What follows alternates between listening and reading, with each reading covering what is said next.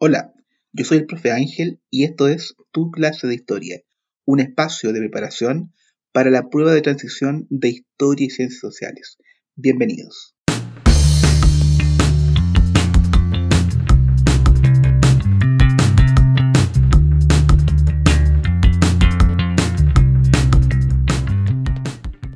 Hola, ¿qué tal? Bienvenidos a este primer capítulo este proyecto que se pensó y se hizo, eh, cómo ayudarles a ustedes, estudiantes, en su preparación para la prueba de transición. Y es por eso que he decidido optar por el podcast como una forma mucho más liviana de llegar y por lo tanto para ustedes también mucho más práctica para poder escuchar en cualquier lugar mientras van viajando, en el metro, en la micro, en el vehículo o están en la casa. Así que bienvenidos a este el primer capítulo de tu clase de historia modo podcast. Bien, la preparación para la prueba de transición, para la PDT, es algo sumamente complejo. Ya sabemos que es todo un año de preparación. Algunos, ¿cierto?, se preparan mucho más todavía, con clases todos los días, sábado y domingo. Así que he decidido optar por esta temática, ya que es la que he obtenido mayor retribución desde mis redes sociales. Así que vamos a partir con esto de inmediato. La PDT, la prueba de historia eh, del DEMRE, mide ciertas habilidades que son fundamentales que las conozcamos. En un primer momento, esta prueba mide la habilidad de comprensión, de aplicación y las que se denominan ACE, análisis, síntesis y evaluación. A grosso modo, ¿qué significa cada una? En comprensión, esta habilidad se evidencia cuando ordenamos y organizamos mentalmente la información, como hechos, procesos, conceptos, y que permite que las podamos recordar de manera explícita y por supuesto trasladarlo hacia conocimientos nuevos. ¿Cuándo aplicamos esta habilidad? Principalmente cuando tenemos que analizar textos, gráficos, cuadros, tablas, dibujos y por tanto desde ahí podemos aplicar dicha habilidad.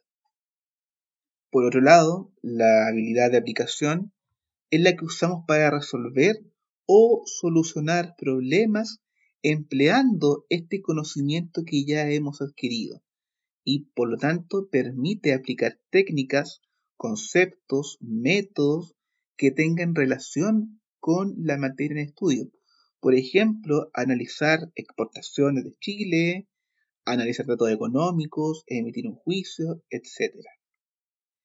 Y por último, el conjunto de habilidades muy utilizadas de análisis, síntesis y evaluación es la que nos permite examinar y fragmentar la información para hacer inferencias y también hallar evidencias que apoyen generalizaciones. Es decir, son habilidades mucho más complejas y que permite ¿cierto? que el estudiante reúna toda la información para que a través de una combinación vaya evaluando y validando información. Estas son las preguntas eh, que más se repiten dentro de la PDT y son las que también tienen mayor ponderación a la hora de la revisión. Así que con esta introducción quería partir esta parte del podcast, ya que es fundamental que no solo ustedes manejen el conocimiento que también es válido, sino que también sepan qué es lo que la prueba está midiendo, para que desde ahí ustedes puedan afrontar una buena preparación para la PDT. Así que sin más, vamos ya de lleno a lo que significa esta parte de contenido.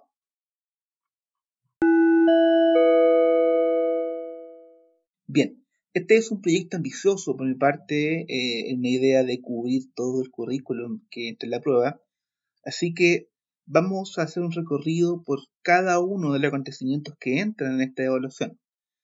En el tema de hoy día vamos a trabajar principalmente lo que fue la ilustración y todo lo que conllevó aquello, ¿cierto?, desde Europa. Y ya en los audios siguientes vamos a ir viendo otros conceptos, otros procesos y por supuesto todo encadenado uno de otro. Bien, la preparación de hoy día, como dije, consta en lo que es la ilustración. ¿Qué fue la ilustración? No fue esto andar ilustrado, ni andar limpio, y nada de eso.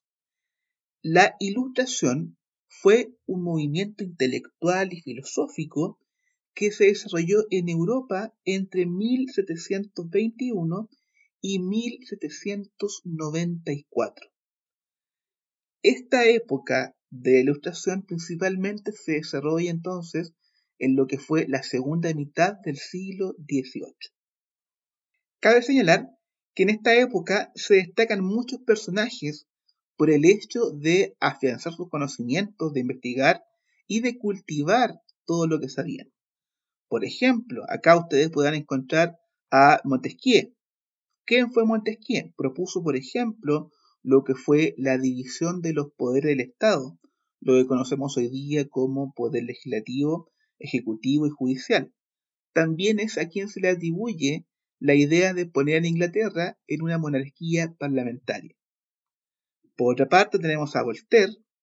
Voltaire desarrolló la teoría de los derechos individuales y de la igualdad civil.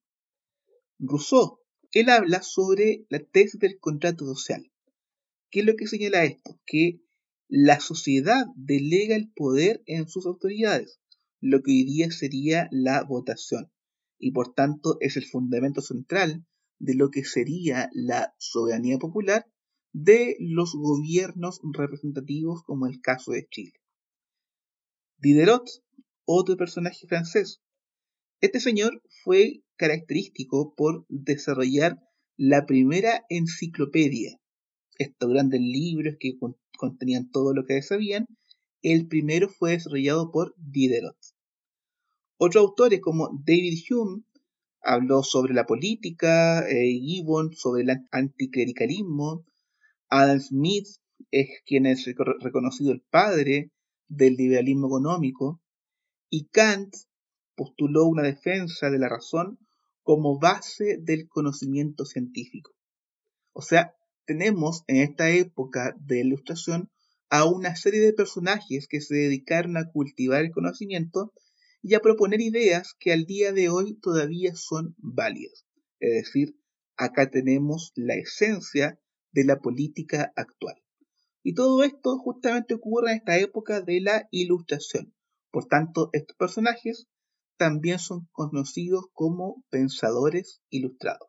Esta mentalidad ilustrada valoró altamente los progresos del conocimiento científico, de la naturaleza, de la ciencia. El hecho de introducir la enciclopedia, que ya dijimos que fue hecha por Diderot, fue por supuesto un progreso científico y tecnológico de primera. De esa confianza en la ciencia es que surge en parte este optimismo que se da en esta época, el mirar cierto el porvenir como el inicio de una llamada edad de oro de lo que era la civilización occidental.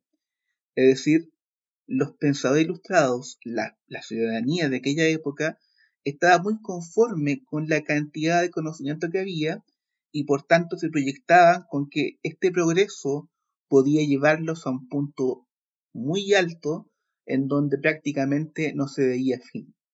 Y por supuesto, en el área de la ciencia, hay muchos avances desde la química, la física, por ejemplo, la se crea la pila, de la astronomía, de la medicina y también de lo que es la zoología y la botánica.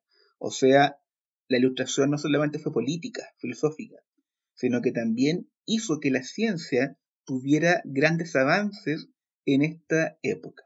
En esta misma línea, como desde lo ilustrado se decía que el gobierno debía tender hacia una democracia donde el pueblo sea quien tenga la soberanía, es que en aquella época los reyes que tenían su especie de monarquía absoluta comenzaron a tambalear en el poder, ya que el pueblo se vio con la necesidad de hacer que este poder estuviera en el pueblo y no en los reyes. Es por eso que los reyes, como una forma de acercarse a esta teoría de ilustración, es que adoptan algunos postulados ilustrados y por tanto pasan de ser una monarquía absoluta a un despotismo ilustrado, en donde, como dije, muchos monarcas en la segunda mitad del siglo XVIII valoraron e hicieron parte de su gobierno algunos postulados que tenía la ilustración. Incluso, ¿cierto? Voltaire, por ejemplo, fue asesor de algunos reyes. Es decir, los reyes estaban buscando una forma de no perder el contacto con la gente, aun cuando su gobierno era autoritario, ya que poco a poco fueron incluyendo estas políticas sociales impulsadas por los ilustrados. ¿Cuáles son las características de este despotismo ilustrado?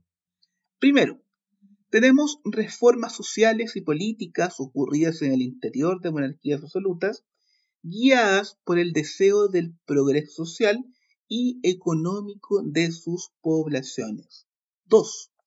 Influencia de algunas ideas ilustradas para mayor eficacia de la administración del Estado, especialmente ¿cierto? en lo que fue lo legislativo y lo educacional.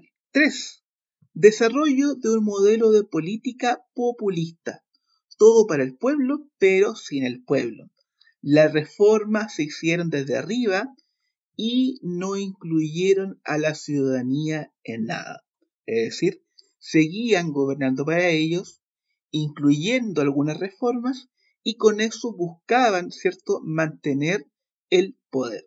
Obviamente en la historia esto no funcionó, ya que, como vamos a ver más adelante, hay ciertos movimientos sociales que implican que la monarquía absoluta decaiga y nazcan gobiernos de corte mucho más democráticos.